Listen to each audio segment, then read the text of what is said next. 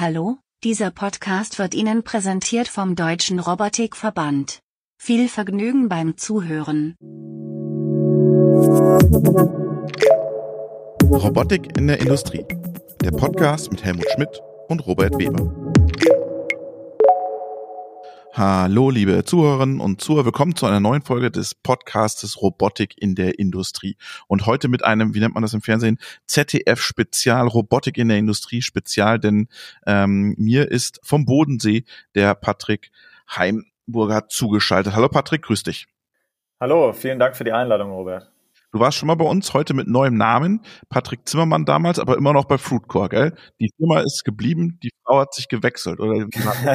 genau, absolut, ja. Ähm, weiterhin bei uns in der Firma für die Go-to-Market-Strategy und für die relevanten Bereiche zuständig. Mittlerweile hat sich da auch an der Stelle aber was getan, was ich gerne anbringen würde. Und zwar haben wir ähm, einen neuen CFO eingestellt, den Josef Mardian, ähm, der da schon viel Erfahrung von einem Mittelständler mitgebracht hat und uns da jetzt in der Geschäftsleitung auch unterstützt. Aber wir sprechen jetzt gar nicht so viel über euer Geschäft, denn wir sprechen über eine, darum haben wir auch ein Spezial daraus gemacht. Ihr habt heute eine Umfrage veröffentlicht. Ihr habt 1005 Fach- und Führungskräfte aus dem deutschen Mittelstand befragt. Und Mittelstand heißt 50 bis 500 Mitarbeiter. Und ihr wolltet wissen, wie finden die eigentlich Robotik? Und ich finde, das ist so die, also in meiner Wahrnehmung ist das so eine der ersten großen Befragungen in dieser Zielgruppe zu dem Thema. Oder wie siehst du das, Patrick?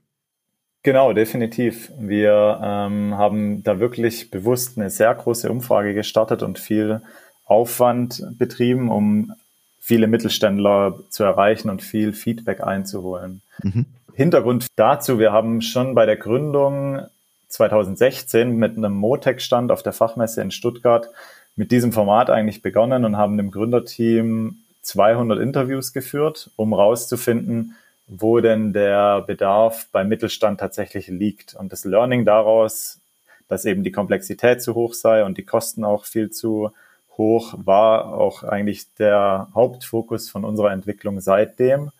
Und das war eigentlich auch der Hintergrund, dass wir gesagt haben, wir wollen da erneut ziemlich breit rausgehen und mhm. ein Feedback bekommen, wo denn heute eigentlich der Pain liegt und was wir für ein Angebot schaffen müssen, um da wirklich attraktiv zu sein lass uns mal ganz kurz die, die Grundannahmen äh, oder die Grundaussagen rannehmen und dann gehen wir in die Pain Points. Fast die Hälfte, 46 Prozent, plant sich Roboter ins Haus zu holen. 14 Prozent haben sogar schon welche. Der Rest hat gar kein Interesse daran oder was ist da die Aussage? Also ich glaube, für uns vor allem spannend ist, dass heute eben noch ein vergleichsweise geringer Anteil überhaupt Roboter verwendet. Mhm. EU-weit sind sogar ähm, nur fünf Prozent, beziehungsweise ähm, je nach Größe sogar nur vier Prozent der Unternehmen, die Roboter einsetzen. Das bedeutet natürlich auch für jüngere Unternehmen wie uns ein riesiges Potenzial, weil aufgezeigt wird, dass bestehende Systeme den Bedarf nicht decken. Also die, da fehlt ein Angebot, das eben ja, da attraktiv genug ist. Und genau darauf zielen wir ja ab. Für alle, die uns jetzt in Apple zuhören, bei Apple Podcast, wir haben die äh, Infografiken zur Umfrage auch in den Podcast mit eingebaut. Also wenn ihr den jetzt hört, könnt ihr euch auch gleichzeitig die Infografiken anschauen, dort, wo immer sonst das Profilbild des Podcastes äh, angezeigt wird. Nur das als Hinweis. Lass uns mal so ein bisschen über die Pain Points sprechen, die ihr da rausgefunden habt. Mhm.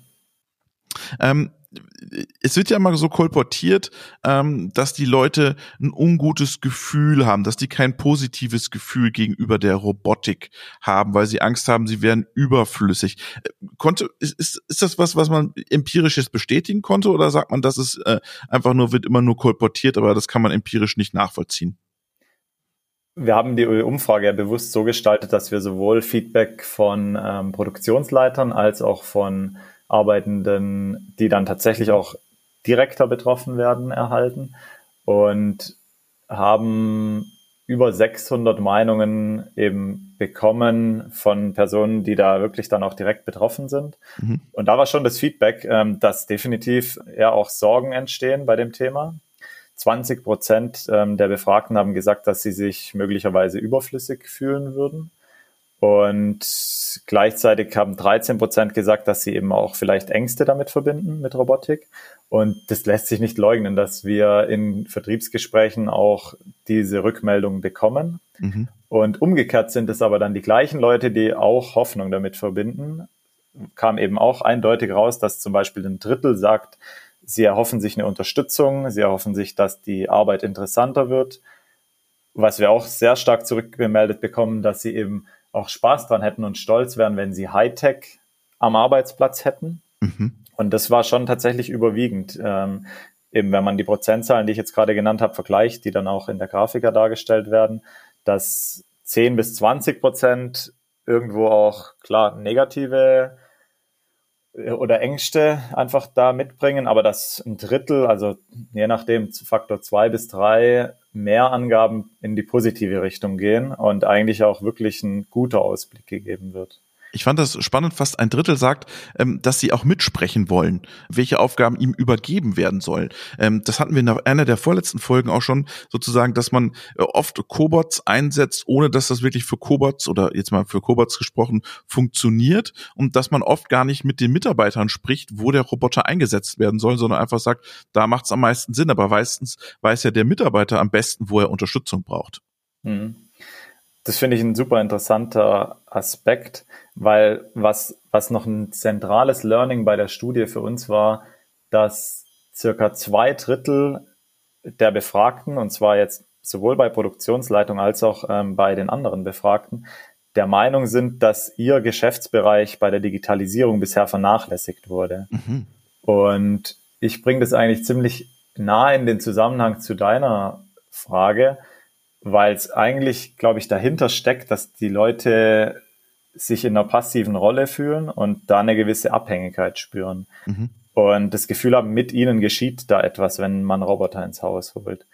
Das ist auch was, was wir, aber mit Sicherheit auch andere Cobot-Hersteller ja ganz klar adressieren mit einfacher Bedienung, mit Trainings, die zum Beispiel auch über Online-Videos stattfinden, dass man die Leute enabled, dass sie selbst auch verstehen, was passiert denn da, wie kann ich den Roboter bedienen. Das, das ist kein Hightech, der völlig unzugänglich ist, sondern das ist tatsächlich eine Technologie, die für oder mit einem auch arbeitet.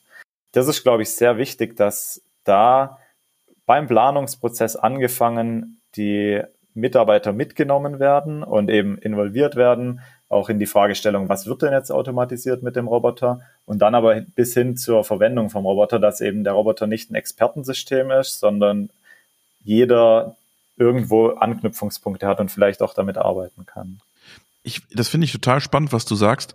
Ich glaube, das waren 62 Prozent oder so bei euch, die das gesagt haben. Und ich würde das sogar noch ein bisschen weiter drehen, weil wir haben ja in der Pandemie ganz viel für die Leute gemacht in den Büros. Ne? Also da war viel möglich, so äh, Homeoffice und äh, flexibles Arbeiten. Und wie ich habe das Gefühl, bei vielen Industrieunternehmen hat man so die Leute in der Fertigung so ein bisschen vergessen und äh, ja, jetzt wollen die auch was haben. Oh, das jetzt auf einmal und jetzt kannst du halt mit Robotik da was tun. Ich glaube, das ist auch so ein so ein Effekt aus der Pandemie. Genau, definitiv hat die Pandemie da einiges verstärkt. Ich meine, das hat wahrscheinlich jeder, der in einem produzierenden Unternehmen ist, mitbekommen, dass Büroarbeitsplätze dann leicht ins Homeoffice verlagert werden können, aber dass die Tätigkeiten, die halt wirklich direkt wertschöpfend sind, einfach nicht ähm, aus, also die, da kann man einfach nicht entlasten. Und ich glaube, da spricht schon eben aus der Umfrage auch, dass ja dieser diese Zugänglichkeit und diese Veränderung auch zum Positiven, weil es ja einfach auch eben das Innovation, die da ins Unternehmen kommt, das sind einfach positive Themen, die man da auch anstoßen kann mit Robotik dass es eben bei weitem über diese Sorgen, die schon auch bestehen, hinausgeht und wirklich auch vom Management als was super Positives genutzt werden kann. Und was rausgekommen ist, es ermöglicht die Vier-Tage-Woche. 27, 27, 37 Prozent haben das äh, als Fach- und Führungskräfte angesprochen, dass das eine durch, durchaus denkbare Möglichkeit dadurch wäre. Ja, definitiv äh, war, war ähm, eine, eine witzige Randnotiz tatsächlich, dass, ähm, dass sich da verschiedene Gruppen ganz unterschiedliche Vorteile auch davon erhoffen, ähm, eben auch zum Beispiel Gehaltserhöhungen, weil sie dann ja. höherwertige Tätigkeiten übernehmen können. Ja. Ähm, was definitiv ja der Fall ist, wenn ein, eine repetitive Tätigkeit ersetzt wird durch eine Tätigkeit, die dann vielleicht eben zum Beispiel an mehreren Maschinen stattfindet. Mhm. Und das wird ja definitiv bewirkt, wenn Roboter zugänglich werden und einfach bedienbar werden, dass dann einfach eine breitere Masse damit arbeiten kann und dass die Vorteile, die daraus resultieren, auch für mehr Leute zugänglich werden. Das ist ganz spannend, weil ich kenne einen Lohnfertiger in Weiden, schöne Grüße an die BRM, ähm, die machen das schon. Die versuchen jetzt die Vier-Tage-Woche einzusetzen, auch dank der Automatisierung. Vielleicht ist es ein Vorbild für viele andere auch, eine Vier-Tage-Woche dank äh, der Automatisierung, dank der Robotik einzuführen. Was ich ganz interessant fand, was ja gerade so kolportiert wird bei vielen, wir haben einen großen Fachkräftemangel, dass dieses Thema Fachkräftemangel ähm, nicht an erster Stelle steht bei den Fach- und Führungskräften, warum sie einen Roboter einsetzen wollen, sondern da ist wirklich das Thema schneller ablaufen, Produktivität, Qualität erhöhen, äh, Wettbewerbsvorteile sichern und dann kommt irgendwann erst der Fachkräftemangel. Kannst du dir das erklären? Ist das dann noch nicht so präsent? Ich denke, das muss man relativieren. Ähm, bei den Ergebnissen, die wir da sehen, ist ja der Fachkräftemangel mit 57 Prozent angegeben. Und das bedeutet ja doch, dass sich mehr als die Hälfte ähm, ja, da sicherlich ähm, wiederfinden.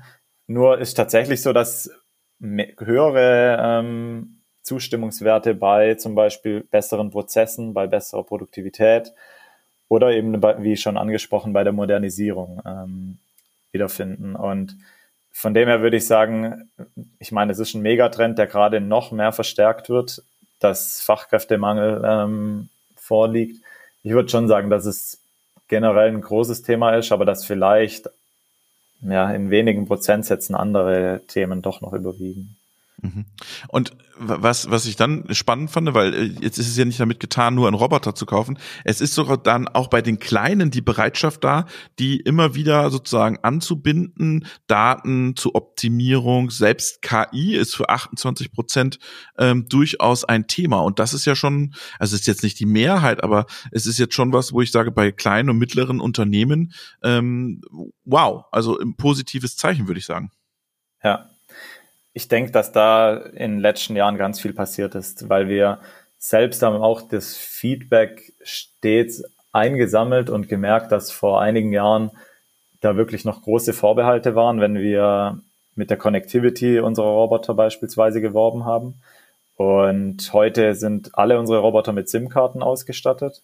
Mhm. Wir verwenden auch Machine Learning-Algorithmen, um die Programmierung zu vereinfachen, um eben dem Kunden da einfach auch zu helfen.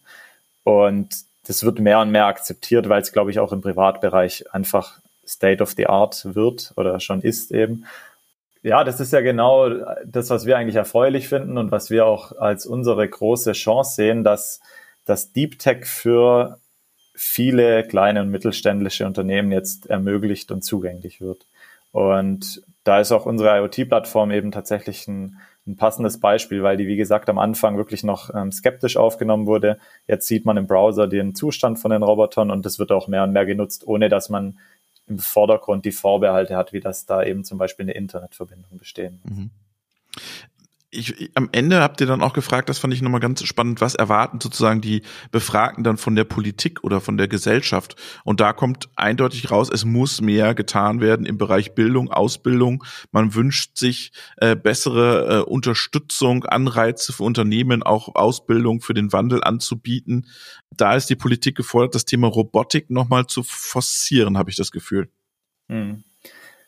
Definitiv. Also wir halten zum Beispiel auch sehr viele Vorträge oder Vorlesungen im IHK-Bereich mhm. und merken da, wie groß der Nutzen ist, wenn das tatsächlich über solche Programme in die Ausbildung reinfließt und schon zu ganz frühen Phasen reinfließt. Mhm. Da wird, meine ich, also ist natürlich eine super persönliche Einschätzung, hierzulande noch nicht genug gemacht, wenn man sieht, welches große Robotikpotenzial eigentlich in Deutschland vorhanden ist. Ich meine, das ist ja mit dem ähm, Deutschen Robotikverband ein, ein ähnliches oder ein überschneidendes Thema, dass wir solche starken Player hier haben und so ein Potenzial nach vorne hin haben, um auch eine spannende Branche aufzubauen, dass da, glaube ich, schon eindeutig ähm, mehr Rückendeckung gewünscht wäre oder auch mit Sicherheit einfach förderlich wäre. Und dann habt ihr am Ende noch was ganz Kurioses gefragt und da muss ich, da muss ich jetzt, da müssen wir kurz am Ende nochmal drauf eingehen.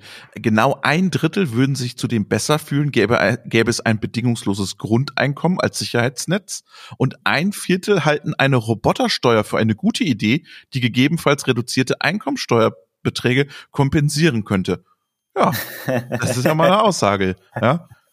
Ja, also mit diesen Fragen haben wir vor allem auch darauf abgezielt, zu erfahren, wie sehr sich die Leute auch schon strategisch und politisch mit den Themen beschäftigen. Mhm.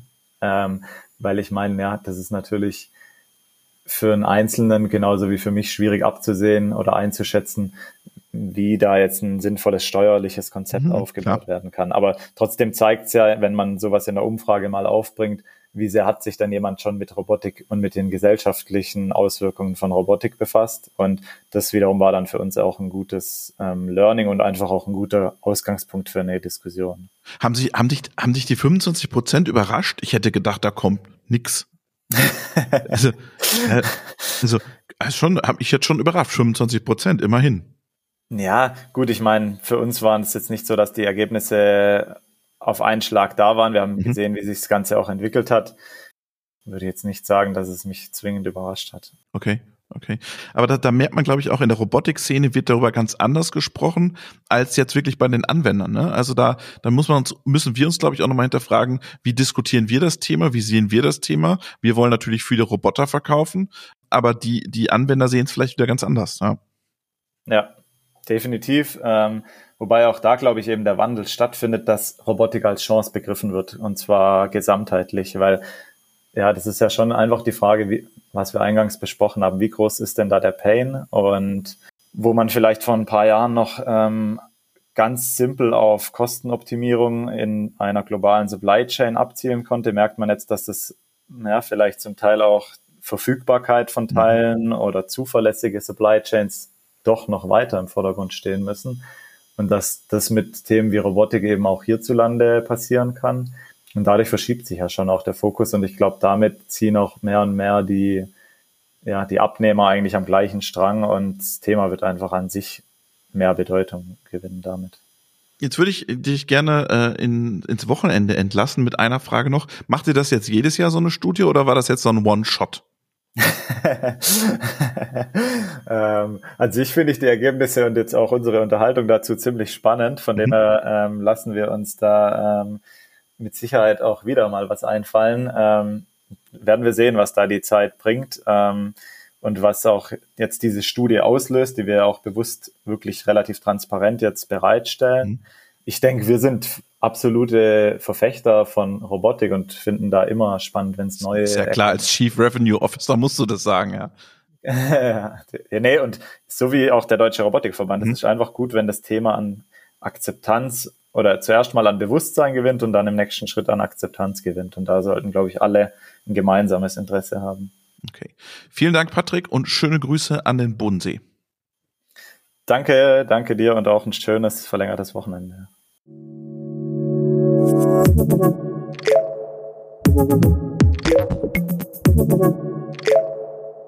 you.